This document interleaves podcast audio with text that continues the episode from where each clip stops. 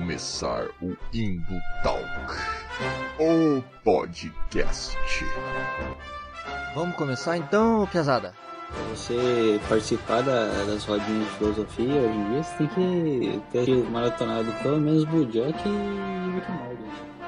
Fonte, fonte confiável é Olavo de Carvalho. ProErd é o programa, ProErd é a solução. Fala galera das internets, você está ouvindo o Indo Talk, o podcast da Indutância Nerd. Esse é o segundo episódio. Este que vos fala novamente sou eu mesmo, arroba Valdirzeira. E hoje, mais uma vez, estou na companhia dos meus bons e velhos amigos Kevin Estou aqui. e Wesley. Olá! É isso aí.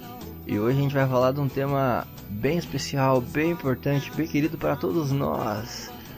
Animações, existencialismo e niilismo. Só coisa boa. Animações, ou os famosos desenhos animados, por muito tempo e até hoje para alguns familiares meus, essa forma de arte foi subestimada e tida como coisa de criança. Mas no episódio de hoje nós vamos desvendar este mistério e descobrir se é isto mesmo. Show me what you got. Erica! Oh, jeez. Wubba lubba dub dub. Suck a dick, dumb shit. Animação. Essa forma de arte começou lá nos primórdios do cinema mudo ainda. Então você tinha vários filmes animados à mão, vários curtas antes dos filmes principais, animados à mão e com uma orquestra, ou tocando ao vivo ou com algum som já gravado, né? E aí, até a década de 60, a gente viveu a chamada Era de Ouro das animações, certo? Com a dominância dos longas da Walt Disney e o surgimento do famigerado Mickey Mouse. Então, filmes muito importantes, não só para as animações, mas como para a história do cinema, foram lançados nessa leva aí, né? A gente pode citar o primeiro longa-metragem animado, né, pela Disney aí, que é o Branca de Neve e Sete Anões, né? Fantasia. Fantasia é fenomenal, né? E também você tem a ascensão de estúdios até então não tão grandes como a própria Warner Bros. e a MGM, né? E aí, da década de 60 até meados da década de 80, você tem o que ficou conhecido como a era da televisão, né? Então você tem o surgimento de uma produtora de desenhos aí muito famosas que a gente conhece até os dias de hoje, que é a Hanna-Barbera, né? Criado por, pelos norte-americanos William Hanna e Joseph Barbera, né? Que trabalhavam na MGM, olha aí, eles trabalhavam na MGM e saíram para criar o estúdio próprio, né? E aí tem o surgimento de desenhos muito tops, né? Como os Flintstones, os Jetsons e até o, o, o próprio Scooby-Doo, né? É, e você tem também várias outras coisas. Mas nessa época da televisão surgiram várias técnicas novas de animação, né? Muitas que a gente conhece até os dias de hoje aí, que não são tão utilizadas mais, né? Mas foram amplamente utilizadas na era da televisão aí, como a animação parcial de quadro só, né? Onde você tinha o fundo estático e a vozinha do Scooby-Doo se mexendo, né? As rodinhas girando assim, ou as perninhas do Scooby-Doo correndinho assim, para dar o efeito de movimento, né? E nessa tipo de animação assim, você via quatro ou cinco vezes a mesma moita, né? Passando no fundo lá. A, as pessoas paradas no meio do shopping assim, enquanto só o protagonista se mexe, coisas assim, né? Coisas de animação de qualidade. Tem aquela também do pessoal separar a cabeça do personagem do corpo, colocando uma gola. E daí quando ele estivesse correndo só precisar animar o corpo. Pra não precisar animar a cabeça. Isso, né? Por que, que surgiu esse tipo de, de técnica, né? Porque pra você fazer um, um filme, como era na era de ouro, assim, nas animações, você tinha dois anos, né? Ou às vezes até mais pra fazer um filme, assim. E você tinha um budget maior, né? Agora na televisão virou um negócio seriado, né? Então os Flintstones passavam toda semana. E aí você precisava produzir episódios de forma barata e rápida, né? Então essa foi a saída dos caras aí pra agilizar o processo todo, né? E aí desde o final da década de 80 até os dias de hoje, assim, a gente vive a, a era moderna das animações. Com o surgimento das técnicas de animação digital e 3D, né? Então, estúdios aí pioneiros como a Pixar, né? Que vieram aí com animação totalmente digital, então você não precisava mais desenhar o quadro na mão para animar. E totalmente 3D também, né? Então era um outro senso de profundidade, um, uma atenção maior. E aí posteriormente vieram outros estúdios também como a DreamWorks, né, responsável por produções marcantes como Shrek. Qual é a pronúncia correta? É Shrek, Shrek ou Shreps? Jureg. Eis a questão, né? Eu diria que é Jereg. Tem uma longa discussão em torno disso aí. Isso, a gente poderia ficar aqui horas debatendo. certo. DreamWorks também foi responsável por outras animações, né? Como Kung Fu Panda, que é um filme do Bruce Lee sem o Bruce Lee, não é? Aí tem Madagascar também. Exato. E outros aí, né? Como aquele filme da abelha lá, B-Movie. B-Movie, que o cara é atraído com uma abelha, né? Esse filme é fenomenal. Daí é zoofilia. Cara, nossa, caraca, hein? Ai, ai. Com uma abelha, pô. Porra, a abelha também tem sentimentos, cara. Mas é, na era moderna também a gente viu o surgimento de uma parada bem interessante nas animações da televisão, que é o surgimento de uma nova onda de animações adultas, né? Pois é. Então você tem na década de 90 uma enxurrada de animações adultas chegando, né? Que não tem uma temática nada infantil, né? Então lá em 17 de dezembro de 1989, Matt Groening, né? Matt Groening, o Matt, O Matheus, Mateuzinho. Para os íntimos. Mateuzinho para os íntimos.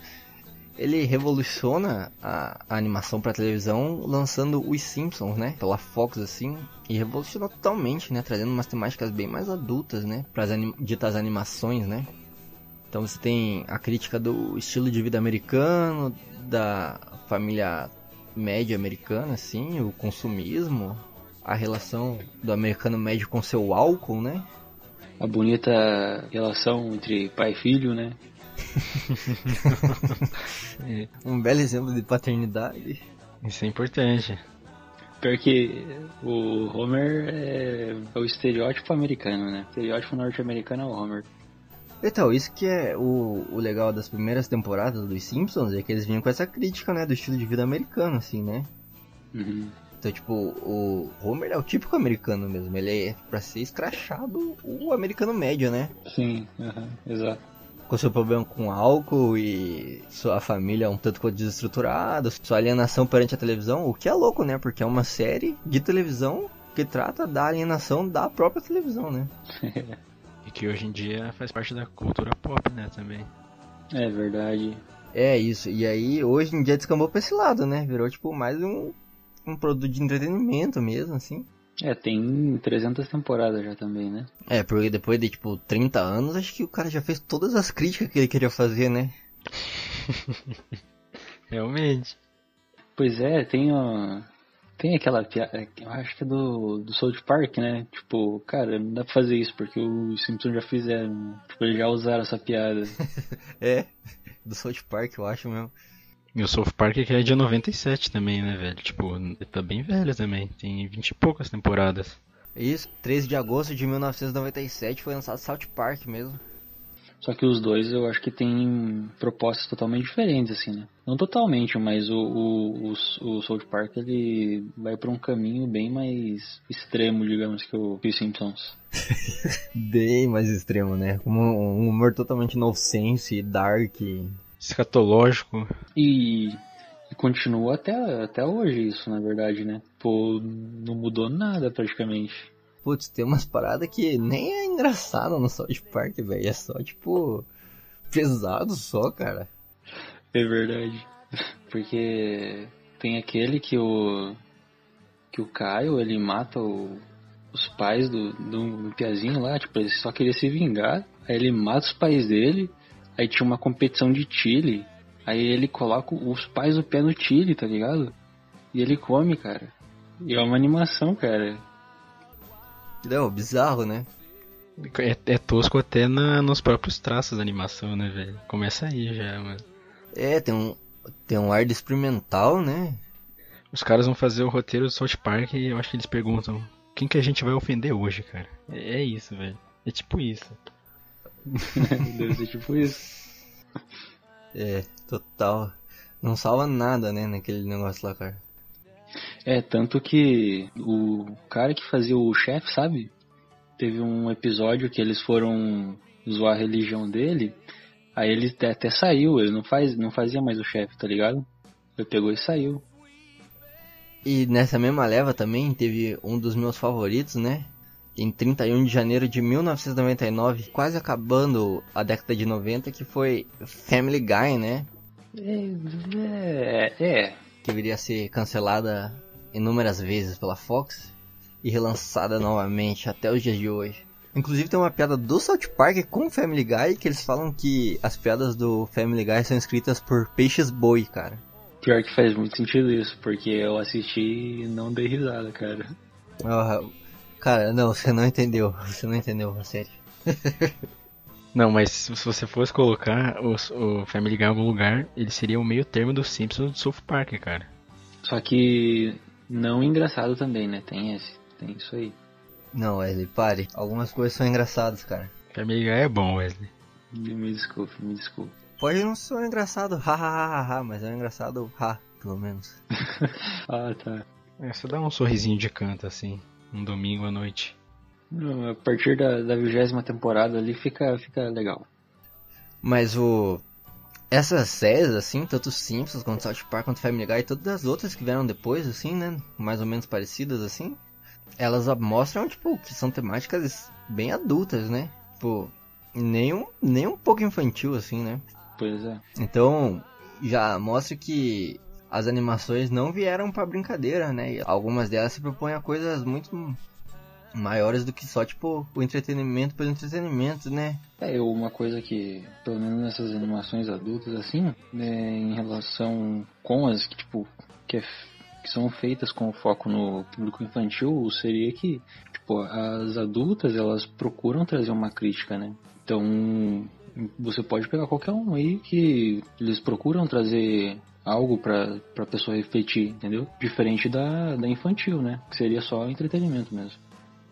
Então é isso, né? Desde então, daí da década de 80, 90, assim, com essas animações mais adultas, digamos assim, a gente tem temáticas mais pesadas, né, sendo abordadas e o que proporciona a gente ter animações que a gente vai falar hoje aqui com uma carga filosófica extremamente densa, né, e carregada assim, como é o caso do BoJack Horseman e do Rick Morty, que são os nossos casos a serem examinados hoje aqui, né?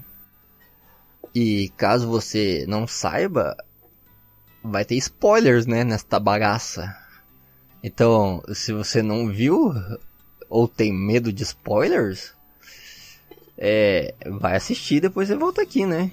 Mas agora, se você já assistiu as séries ou não tem medo de spoiler, você é destemido, vem com a gente. Show me what you got. Erica! Oh, jeez. Wubba lubba dub dub. Suck a dick, dumb shit! Pra entender um pouco do debate que a gente vai ter aqui, a gente vai dar uma conceitualizada bem breve, assim, e a gente vai trazer pra você aqui. Bom, o primeiro conceito é o conceito de existencialismo. Certo, pesado? Vocês estão comigo aí? Tô, tô contigo. Então, me acompanhe aí, não me deixe sozinho nessa caminhada que agora vai ser difícil. Força, parceiro. Bom, no existencialismo, o homem primeiro é, depois ele é alguma coisa. Isto é, não há um sentido inerente à existência. Ou seja, a vida não faz sentido. Não tem um sentido próprio da vida assim. O primeiro filósofo a tratar desse tema foi Soren Kierkegaard, certo? Apesar dele nunca ter usado o termo existencialismo propriamente dito assim, ele foi um dos primeiros a fazer das questões existenciais o foco da sua reflexão. Ele escreve sobre a aparente falta de sentido da vida, a busca por sair do tédio existencial e sobre a realização de escolhas livres. O homem, em sua liberdade, ele escolhe para definir a sua natureza. Quer dizer o quê? Como a gente não tem um sentido último da vida assim, quem faz o sentido da vida é a gente mesmo, né? É isso que ele vai estar falando, né? E também vai ressaltar que o, o Kierkegaard, Kierkegaard, ele era religioso, né? Apesar de tudo isso. ele era cristão, né? Ele cunhou o existencialismo cristão, né? Ele vai falar que, putz, não tem sentido a vida, mas quem dá sentido é você. Então você pode usar qualquer coisa para dar sentido da vida, inclusive a religião. É porque quando você pensa no, em existencialismo, é que você imagina já, tipo, a maioria como ateu, né? Tipo Nietzsche e o, até o Sartre. Mas esse não é o caso do Kierkegaard, né? E ele é o pai do existencialismo. Mas aí, baseado nas ideias do Kierkegaard, veio o maninho vesgo mais cuticute da história, que foi o Jean-Paul Sartre, né? E aí ele pegou essas ideias do Kierkegaard e, tipo, rompeu de vez com a, com a religião, né? E aí ele fundou o existencialismo ateu mesmo, né? Uhum. Mas ele vai defender que, como não existe uma essência puramente humana, o homem é que deve defini-la através de suas escolhas livres. E o fato disso, assim, coloca o homem numa posição de angústia, porque cada escolha irá refletir diretamente no que se é, e também gera o desespero, porque uma vez que não há garantias de nada, a todo momento podemos perder tudo, né? E um tema também interessante abordado por Sartre é o, a, o desamparo, né? Que vai falar que nós não temos muletas, desculpas ou a quem culpar por nossas escolhas. Citando o próprio Sartre, ele diz, abre aspas, o homem está condenado a ser livre. Condenado porque não se criou a si próprio e, no entanto, livre porque, uma vez lançado ao mundo, é responsável por tudo quanto fizer. Pesado. Demais. Principalmente pra época, né? Então, ele, cara, veja essa fita. Condenado a ser livre, cara. E é por isso que o Sartre vai dizer que gera esse sentimento de angústia, esse sentimento de desamparo também, porque antes você tinha a sociedade estruturada em valores muito concretos, assim, muito palpáveis, né? Você tinha religião, você tinha Deus e você tinha o sentido da vida, né? Aí agora não tem mais nada disso, assim. É porque ele coloca o, o homem no, no- no centro, né? Então ele, ele agora é o responsável por tudo, certo? Igual ele fala, não, não tem muleta mais, não tem onde mais você se apoiar. O responsável é você mesmo. Isso. Puta, isso me lembra um certo cavalo de uma certa série, assim, que a todo momento tá, tipo, angustiado, Só um pouquinho. porque nada faz sentido mais, nada mais consegue significar a vida dele, né? Ao mesmo tempo que ele tenta construir significações e achar alguma desculpa para a própria miséria, né? Você que é o que há de errado com você. Não é o álcool, nem as drogas, nem nenhuma das merdas que aconteceram na sua carreira, nem quando você era criança. É você, entendeu? Nihilismo. O nihilismo é o primo rebelde do existencialismo, vamos colocar assim. Porque enquanto que, apesar de todos os pesares, a gente pode enxergar um, um lado mais positivo, mais otimista no existencialismo, com o fato de tipo, postular a liberdade para fazer escolhas e essas escolhas significarem nossa vida, o niilismo ele vai na direção totalmente oposta, né? E se joga com uma proposta aparentemente um tanto quanto pessimista. Porque, que nem o existencialismo, ela nega o, todos os valores metafísicos, né? Sejam éticos, morais, políticos e tudo mais. Mas, em alguma instância, até a própria liberdade de fazer escolhas é questionada pelo niilismo como sem sentido, né? Uhum. E o bigodudo mais famoso a escrever sobre niilismo foi Friedrich Nietzsche, o alemão que morreu em 1900. Ele, além de apregoar o vazio existencial transcendental à vida, quer dizer, a total falta de sentido da vida, ele também se opôs fortemente à moral cristã, mas ele também não acreditava muito na ideia de que a razão salvaria o Homo sapiens. É, tipo, pra mim, assim, o, o Nietzsche, ele. É, é estranho você encaixar ele no niilismo, assim, porque ao, ao mesmo tempo que ele, tipo, ele condena um, tipo, os pilares da, da moral e, e diz, tipo, que a gente não, não tem nada concreto, e nem os valores, mas ele diz que, tipo, esses valores, eles tinham que ser, o, o ser humano tinha que dar uma significação pra tudo isso, e que esses valores eles deviam ser baseados na vida. Então, tipo, e, e essa na verdade é a principal crítica também que o, que o Nietzsche faz pela religião. Porque, se- segundo ele, a religião não te permite vo- você, é, como que eu posso dizer, de fato desfrutar disso, entendeu? Atingiu o potencial, né, humano, assim. É, exato, porque ela tá te prendendo ali a todo momento. É, porque tem o que ele vai chamar de moral do gado também depois, né? Que é criar essa, essa religião, assim, e todas essas instâncias de poder da religião, assim, principalmente a cristã, né? Que é o que ele tá confrontando ali, pra, tipo, domesticar as pessoas, né? Pra, tipo, falar assim, ó, não faça isso senão você vai pro inferno. Tipo, faça isso que você vai pro céu, tá ligado? Só que, tipo, ao mesmo tempo que você tá, tipo, justificando pras pessoas, você não tá deixando elas pensar, né, cara? Só que ele, ele dá um, um valor extremamente grande à vida também. Pelo menos eu vejo isso no Nietzsche.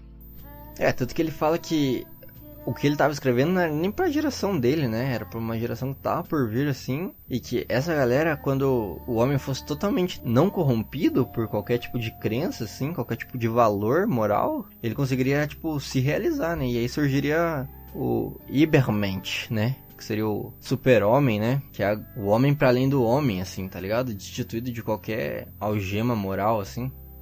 É a superação do homem, né? O homem é algo a ser superado.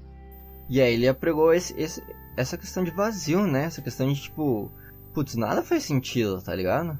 Inclusive achar que a significação que a gente dá pra vida faz sentido, né? Porque no final das contas tem um texto, cara, muito bom que caiu esses tempos na, na UFPR da verdade e mentira no sentido extramoral.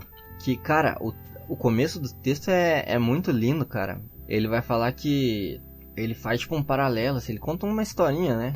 Falando que, resumidamente, é tipo. A gente, por ser o animal mais fraco, assim, cara, no. Em todo o universo, assim, a gente inventou a razão, tá ligado? O intelecto. Pra, tipo, sobrepujar a natureza, as outras bestas, assim. E aí, esse intelecto se inflamou, assim, de tal ponto, o ego, que ele achou que ele era o mais importante das criaturas. E aí ele termina, tipo, esse conto, essa fábula, falando que, tipo, em um instante depois, do mesmo jeito que esse animal racional, entre aspas, assim, o, homem apareceu, ele, tipo, sumiu, tá ligado? E aí o universo continuou igual, assim, então...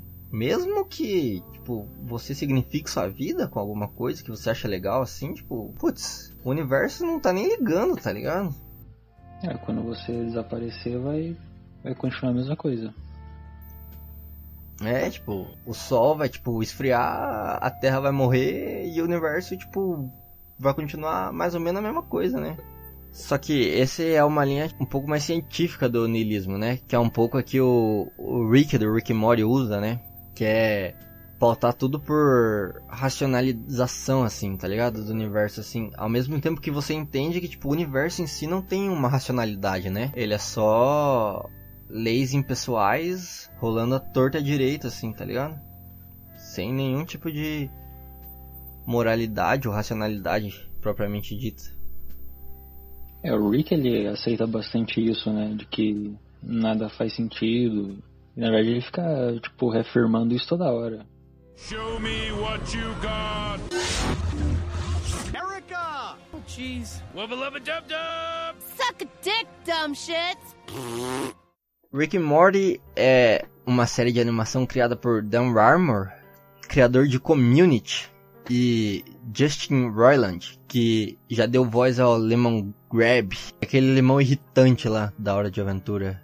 A série acompanha as malucas viagens no tempo e espaço e por um universo paralelo com Rick, um cientista com problemas com bebida, e seu neto Mori, um adolescente não tão brilhante quanto o avô. A série estreou em 2 de dezembro de 2013 pelo canal estadunidense Adult Swim e hoje já conta com a terceira temporada, tendo a quarta encomendada para Deus sabe quando. Pois é. Com muitos episódios. Com uma porrada, inclusive tem várias temporadas já confirmadas, né? Tá confirmada já? É, tem uma porrada de, de temporada confirmada já. Nossa. E é isso, e a série explora o Rick, que é tipo um nihilista total, assim, e que ele ele não liga pra nada porque ele abstraiu desses conceitos, assim, tanto morais quanto sentimentais mesmo, tá ligado?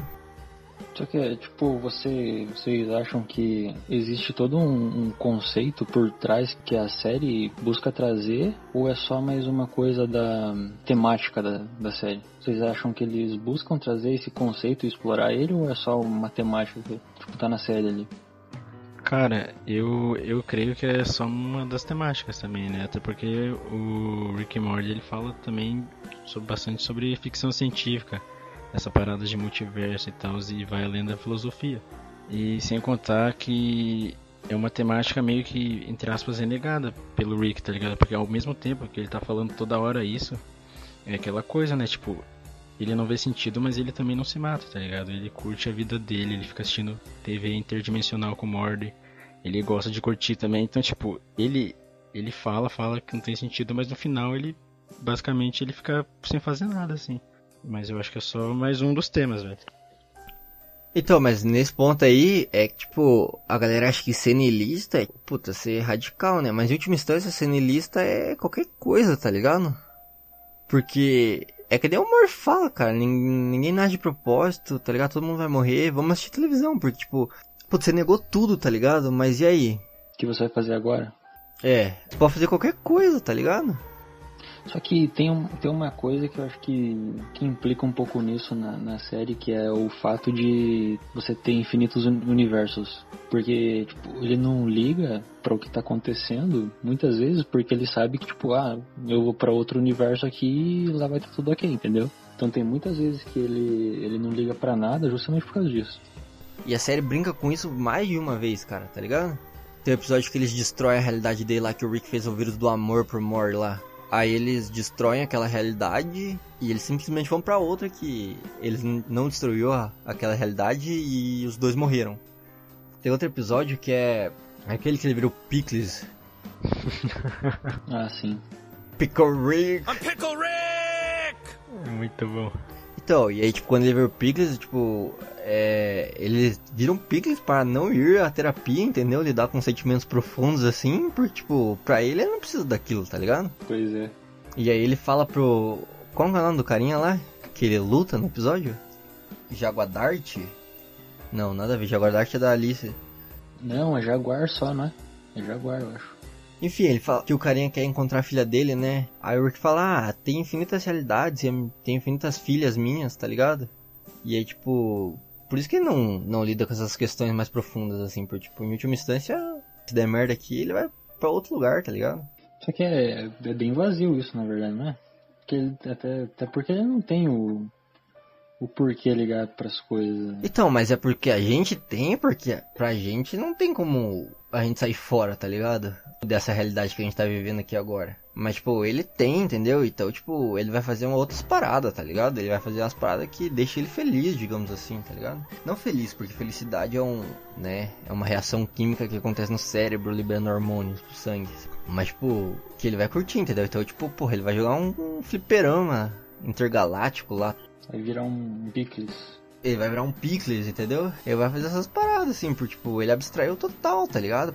Tem o episódio da última temporada que ele fala pra Beth também que, tipo, o universo é uma besta in- incontrolável que cria idiotas pra se alimentar deles, tá ligado? E alguém, às vezes, é, tipo, inteligente o suficiente pra perceber isso e tomar o universo nas mãos, assim, pra dar uma volta, tá ligado? Então é isso, tá ligado? E, tipo, Mas vocês não acham que ele ficou assim depois que a mulher dele morreu lá? Pode ser, cara, se eles vierem mostrar isso no futuro na série. Mas eu acho que não, velho. Eu acho que tem muito o fato dele ser o cara mais inteligente do universo, né? Como ele mesmo diz. Mas aquele. Mas aquela morte da. Da mulher dele lá é. é miguezão, mano. Mentira! Porque ele tava manipulando o maninho lá. Mas não tem umas outras referências a isso no- nos outros episódios? Eu tinha visto umas coisas assim. Hum, Se tem assim, eu não peguei a referência, cara. Agora eu não vou lembrar também. Mas eu acho que é isso, tá ligado? O supra-sumo da série é isso, cara. O niilismo total, assim, cara. É, mas sei lá, eu, eu me sinto muito incomodado assim com isso. Eu também, cara, porque eu acho que é meio impraticável, assim, na vida real, tá ligado? Tanto que o próprio Rick não consegue desapegar do Mord, né, cara? Inclusive, se não me engano, na última temporada tem um episódio que eles vão para um spa e fazem a des- desintoxicação do corpo deles, né? E daí a parte a parte ru- ruim do Rick, se eu não me engano, é aquela que fica tipo com apegado ao Mord, né? Porque ele mesmo reconhece que ele tem um apego ao Mord.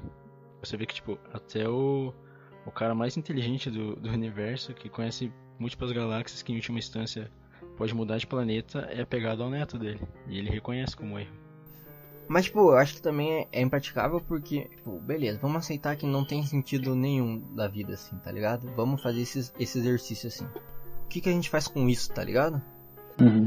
A vida, por mais que não tenha sentido, ela tem impacto na vida de outras pessoas, tá ligado? Tanto que o Rick, ele traumatiza todo mundo da família dele, tá ligado? E aí é isso, tá ligado? Tipo, o que, que você faz com isso, cara? Você vira um, um boçal, babaca, que acha que é o cara mais inteligente do mundo, porque, tipo, descobriu a verdade de que não faz sentido a vida, ou você, tipo, vive e tenta, tipo, pelo menos não tornar a vida das pessoas um chute na uretra, tá ligado? É justamente daí vai da criação do, do universo mesmo, né, dele. Que ele toma essas atitudes adequadas ao, ao universo dele, né? Porque essas coisas seriam impraticáveis aqui. É, porque, tipo, é uma obra de ficção, né? E pode levar isso ao extremo, mas fica o, o questionamento também de, tipo, até onde vai o niilismo, tá ligado? Até onde as coisas não têm sentido? Não, até, tipo, até que ponto, assim, é viável ser niilista, tá ligado? É praticável, digamos assim. Também é uma crítica não só, tipo, dá pra gente enxergar assim também. É uma crítica não só da sociedade, tá ligado? Do... Mas também do próprio niilismo, né? É, talvez a gente, a gente esteja pensando que, que a série ela tenta fazer uma apologia disso, né? Quando na verdade não, talvez não seja assim. Tipo, não uma, não uma apologia ao, ao niilismo, né? Mais um, um pensamento crítico acerca do niilismo, talvez, né? Sim, aham. Show me what you got. Erica! Oh, jeez. Wubba lubba dub dub. Suck a dick, dumb shits! Agora, enquanto você tem o Rick Morty com essa pegada um tanto quanto mais niilista e pessimista, você tem BoJack Horseman numa pegada um tanto mais existencialista. Para você que vive em Júpiter e não tem Netflix, vamos lhe explicar quem é BoJack. Ainda bem. Bojack é um decadente cavalo que trabalha na televisão. É uma estrela já esquecida do seriado da década de 1990 chamado Horsing Around. Ele disfarça sua baixa autoestima com whisky e relações fracassadas. Com a ajuda de Todd, seu parceiro humano, e a ex-amante Princess Caroline, que também é sua agente, ele quer deixar novamente sua marca no mundo do entretenimento. A série foi criada por Rafael Bob Waxberg, Waxberg, sei lá, para a Netflix, estreando em 22 de agosto de 2014. Ela conta com nomes de peso na sua dublagem original, como Will Arnett, que dubla o protagonista, Aaron Paul, que dubla o fiel escudeiro Todd, e também com a Amy Sedaris, que dubla Princess Caroline. Mas também tem outros nomes, como a Alison Brie, que já fez Mad Men e estrela Glow pela Netflix, e até uma participação da Lisa Kudrow, a Phoebe de Friends. Já tem a quarta temporada na Netflix e tem uma quinta encomendada. E a série vai muito mais no, no viés existencialista, né? Porque ao mesmo tempo que ela pauta que não tem esse é, sentido da vida em si mesmo, você vê os personagens tentando preencher esse vazio com algumas escolhas, né? Particulares, assim. Então você vê a Princess Caroline, que é workaholic, né? Total. Ela tenta preencher com o trabalho dela, né? Trabalhando direto, assim. E você tem o, o protagonista, né? Principal, que é o Bojack em- tentando preencher com várias paradas, né? Várias paradas. E nenhuma delas funcionando. E ele sempre terminando sendo o Bojack, né? No final das contas.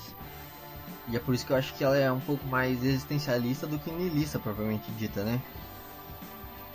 É, porque apesar de tudo ele. Ele busca uma significação, né, pra, pra vida dele.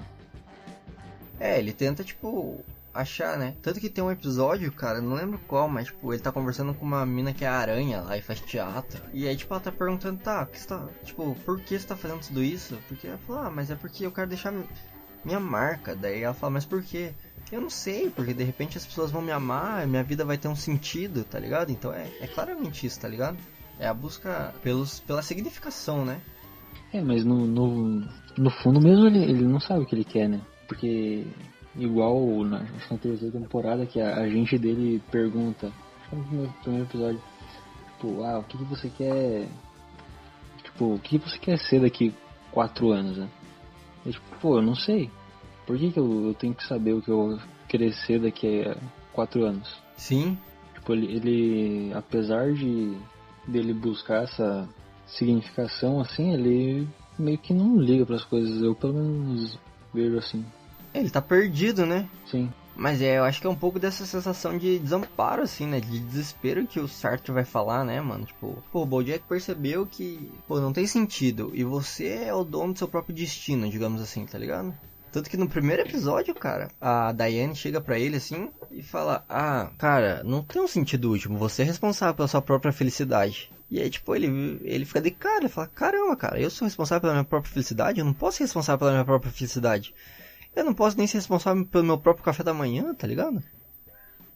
Então, tipo, ele percebeu que é isso, entendeu? A liberdade é extrema e pra ele essa liberdade extrema virou uma prisão, tá ligado? E aí, tipo, ele vive tentando arranjar desculpas, assim, porque, tipo, ele tá empacado, né? É o problema do álcool, é a pressão da carreira, é a infância traumática dele, assim. Mas de última instância, que nem o Sartre falou, é, é ele, né, cara? É, eu acho que esse também seria o, o principal tema, né, que, que, a, que a série discute, assim, por a, a irresponsabilidade dele, né, que, igual, ele fica arrumando desculpa pra tudo, tudo mais, É, mas não tem desculpa, né? Porque, que nem o Sartre fala, tipo, o principal não é o que fazem com o homem, né? Mas é o que o homem faz com o que fazem dele, né? Então, última análise, a infância do Bojack foi uma merda, né? Tipo, os pais dele eram super idiotas, assim, cara. Mas, em última instância, cara, dane-se isso, tá ligado? Você é responsável por o que, que acontece na sua vida. Não é o seu passado, tá ligado? É, ele meio que entra em um conflito com isso, né, toda hora ele fica querendo tirar a responsabilidade, Porque é mais fácil também, né? Tanto que tem um episódio que a Sarah Lynn vai morar com ele, né? E aí, putz, a Sarah Lynn é, é super responsável, cara. Tipo, daí a. Ele, tipo, a Diane fala pra ele, você tem que pôr um limite nessa menina. E aí, tipo, ele tenta. E aí no final, tipo, ele fala, Sarah Lynn, você tem que ir embora da minha casa. E aí, tipo, ela vai e tal, eles têm uma discussão. E aí, tipo, ele pergunta assim, ah, será que a culpa é minha dela estar nesse estado assim que ela tá hoje? E aí a Diane fala, não, isso aí é tipo toda uma construção social, né? Que tipo sexualiza as, crianças- as mulheres desde pequeno, blá blá blá blá blá blá. E o Bojack fala, ah, então é tudo culpa da sociedade, não, tipo, eu não tenho responsabilidade nenhuma. Tá ligado? Então é uma forma dele arranjar um- uma muleta mesmo, né?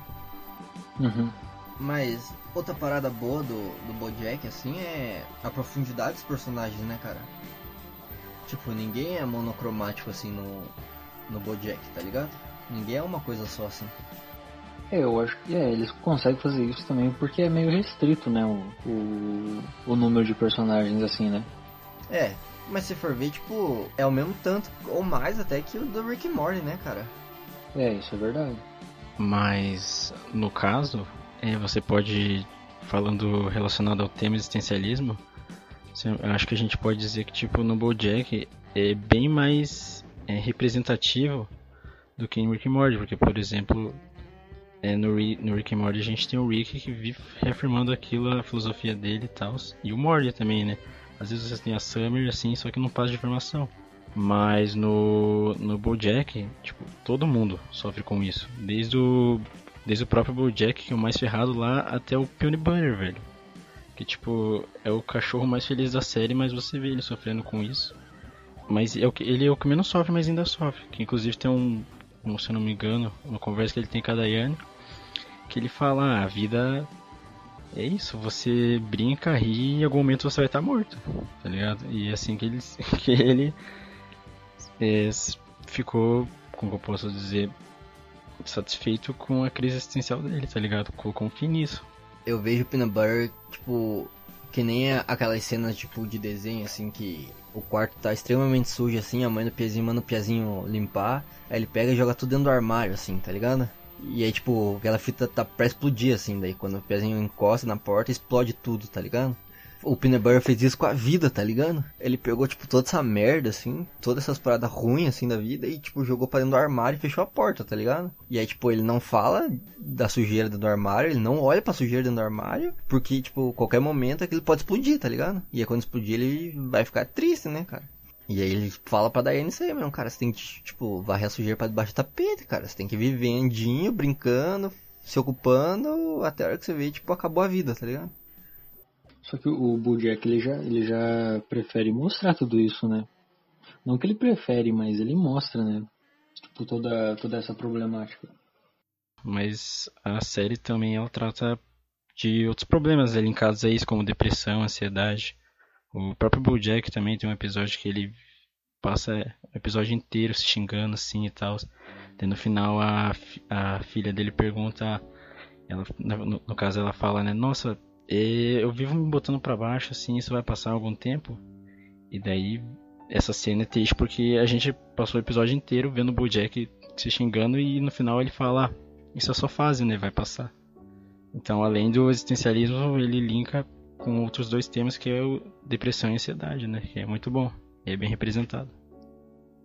É bem isso que o Kevin falou, que é bem representado. Todos os personagens são multicamadas, assim, tá ligado? Você vê, tipo, eles constroem um monte, assim, durante toda a temporada, a figura da mãe do Bojack pela, pela visão do Bojack, né? E você pensa assim, nossa, a mãe dele é uma megera. Só que aí tem um episódio dedicado à infância da mãe do Bojack. E aí você entende como que, tipo, ela foi ficando daquele jeito que ela ficou, né?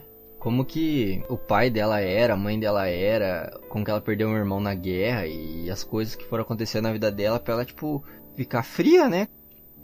É, o, o, eu pelo menos acho que o Bojack ele lida com os problemas muito tipo, mais humanos do que o, o Rick, né?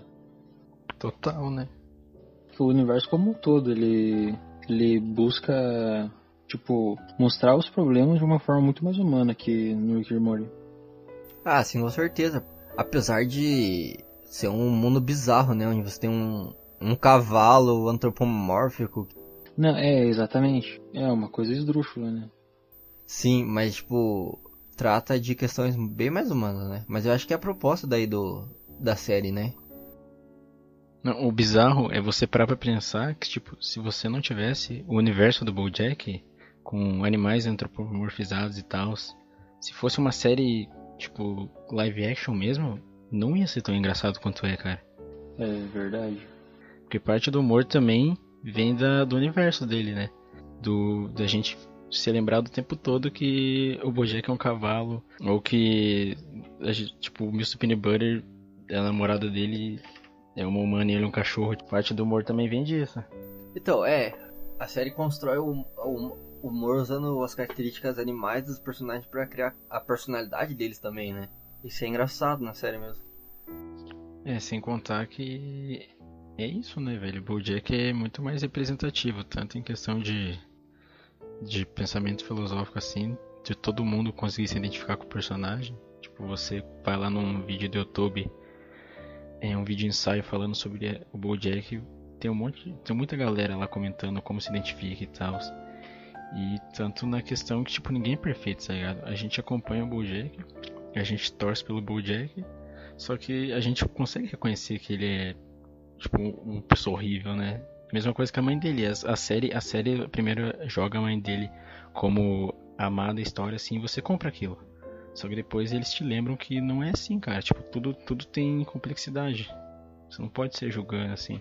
Só que a série tem tem essa coisa de, de desafio extremo, né, cara? Porque, tipo, na última temporada, quando é, é, é difícil você falar que, tipo, se foi ou não ou não foi culpa do Bojack ele ter estrangulado a mina lá no set. Então é bem mais complicado também, esquisito. Sim. É, questões bem mais delicadas também, né? Como isso aí que você falou, né? Ele subverte a narrativa também, né? No sentido de, tipo... Como que Hollywood lida com essas questões mais pesadas assim, tá ligado? Ela bota um episódio especial falando sobre depressão, sobre machismo, sobre preconceito, sobre sei lá o que. Coloca uma historinha, um enredinho e dá um, um closure, né? Tipo, um encerramento para aquilo, saca? E Bojack não faz isso, cara. Bojack não faz assim, tipo, putz, ah, aqui nós conseguimos encerrar com um final feliz ah, e superamos essa questão. O Bojack não faz isso. Tipo, porque as questões são muito mais complicadas, né, do que, do que isso, assim. Sim, sim. Então, por exemplo, você tem a questão quando a Diane se separa do Mr. Peanut Butter lá e vai se descobrir, né? Tipo, é a receita padrão de, de filme nesse estilo, assim, né? Tipo, a mina precisa se descobrir assim e vai viajar. E aí, tipo, ela não consegue superar isso, tá ligado? Porque, putz, alguma coisa tá quebrada dela aí. Não é indo pra outro país que ela vai conseguir é, consertar, né? É, isso é tipo, é mais uma vez lembrando que você é responsável por você mesmo, né? É, em última análise. É, não importa onde você vá, você vai estar lá, né? Então o problema vai estar lá também. É. Tem como fugir, né? Da realidade em última instância. Não, não tem como você fugir de você mesmo, né? É. Tanto que o Bojack tenta fazer isso, né? Se entupindo de droga e bebida e. Fugindo de Los Angeles até. Sim, indo pra outro lugar, mas aonde ele vai, os problemas dele estão lá, tá ligado? Porque tá com ele, né? É ele o problema, assim. Inclusive tem um, tem um episódio que ele, se não me engano, ele quer, ele tá saco che- cheio de Los Angeles, que ele fala que é uma cidade que faz mal pra ele e tal. Ele vai lá, se não me engano, vai na casa da antiga amiga dele, né? Dele do Herbie. Daí ele fala, né? Porque ele fugiu de lá, só que ela, ele, ele tem uma reação totalmente inesperada, porque ela diz, né? Não, na verdade, não é cidade que faz você, é você que faz cidade, cara. Se você for um idiota em Los Angeles, vai ser um idiota em qualquer lugar.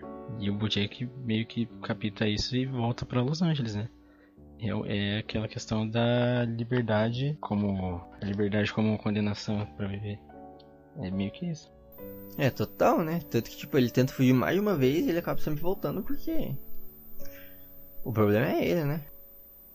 É, o, o, acho que se você for comparar, eles lidam com os problemas de uma, de uma forma bem mais madura do que o Rick e Morty, né? Porque, tipo, igual pro, pro Morty lá, os, nes- nos netos dele, né? Tipo, ah, pode matar, porque no outro universo ali tem outros, né? Só que no Bojack não, né? Eles lidam com o problema de uma forma, acho que muito mais séria. Um pouco mais realista, talvez, né? Sim, porque eles têm que enfrentar de fato aquilo, né? Não tem como fugir. É, sem contar que, tipo, a gente tá num momento muito propenso pro Bojack acontecer, porque, tipo, como que eu posso dizer? Os Simpsons, falando de Simpsons, falando de Rick e Morty, eles, eles referenciam muito a cultura pop, né? Tanto que é difícil você atribuir os Simpsons uma época, tanto pelo fato de ele estar até hoje, tanto pelo fato, tipo, dele não, não fazer é, crítica diretamente à época dele, né? Tipo, Rick and Morty e o Simpsons, né? Mas o, o Bojack é o contrário disso. Tipo, a gente, a, a gente cresceu assistindo sitcom, né? Tipo, Friends, assim, e tal. E a, a gente viu esse cenário de atores dos anos 90 que hoje em dia estão totalmente esquecidos, né? Daí o Bojack veio nos anos 2010, pegou esse negócio, pegou um cenário que a gente já se identificou e pegou o cenário de Hollywood, que tá totalmente ferrado, né? E daí resolveu brincar com isso. Então eu acho que o Bojack também é bem mais retrato de época do que o Rick and Morty. Show me what you got. Erica! Oh, jeez. Wubba lubba dub dub. Suck a dick, dumb shits! Tanto o Rick Morty quanto o BoJack, eles além de críticas à sociedade como um todo, assim, principalmente à sociedade americana, né, tem críticas e questões existenciais colocadas ali que são importantes, né, pra gente pensar assim a nossa vida hoje, né, e que se aplicam diretamente à nossa realidade, né. Por mais fantástico que seja a obra, assim, em última instância a gente consegue trazer pra gente hoje, né, e refletir um pouco assim. Então, ao mesmo tempo que Rick e Morty eles têm multiversos assim e parece não se importar muito com as questões, assim, eles jogam pra gente questões importantes assim, tanto de tipo existenciais mesmo, quanto até que ponto leva isso assim. Como diz nosso amigo Pondé, brincar de niilista, né? E o Bojack vai também um pouco na, na mesma vibe, assim, entendeu? A gente tá questionando a nossa existência, assim, tá ligado? Será se tem valor a gente tá vivo aqui hoje, assim? E qual que é o preço que a gente paga, assim, por isso, né? Na minha opinião, o que eles querem passar, assim, é que dependente se tem sentido ou não a vida, cabe a você, né? Encontrar ou dar o seu, o seu sentido e você, de certa forma, perseguir isso, né? Mas eu acho que isso é bem mais notável no, no Bojack, né? Porque de fato, assim, o, Mor- o Rick ele não liga pra nada mesmo. É, talvez a preocupação do Rick Morty seja, seja outra, né? Não sei. Ela bebe de conceitos teóricos muito fortes, assim, mas talvez ela não se proponha tanto a debater isso. Mas em fazer outra vibe, né? Tipo, atrelar isso com sci-fi mesmo. Eu acho que é isso mesmo, velho. Os dois bebem de temáticas muito distintas, Só que o BoJack ele ele tem mais aquilo pra série do que o Rick and Morty, né? O Rick and Morty ele mistura mais sci-fi com o niilismo, mas o BoJack ele bebe principalmente do existencialismo. Nobody exists on purpose. Nobody belongs anywhere. Everybody's gonna die. Come watch TV. É isso aí, pessoal. Muito obrigado por você que ouviu esta bagaça até o seu final. Gostaria de deixar alguns recados. Segue a gente nas redes sociais, arroba Indultância Nerd no Insta. Indultância Nerd é a página no Facebook e arroba Indultância Nerd, tudo junto no Twitter. Segue também o nosso site, que vai ter muitas coisas sendo divulgadas por lá, muita coisa acontecendo, muito artigo, muita coisa boa. E o site é www.indutancianerd.wordpress.com. Colhe lá e fique por dentro de todo episódio novo do podcast e tudo mais que a gente vai aprontando, você vai saber por lá e pelas nossas redes sociais. É isso, pessoal. Um abraço e até a próxima.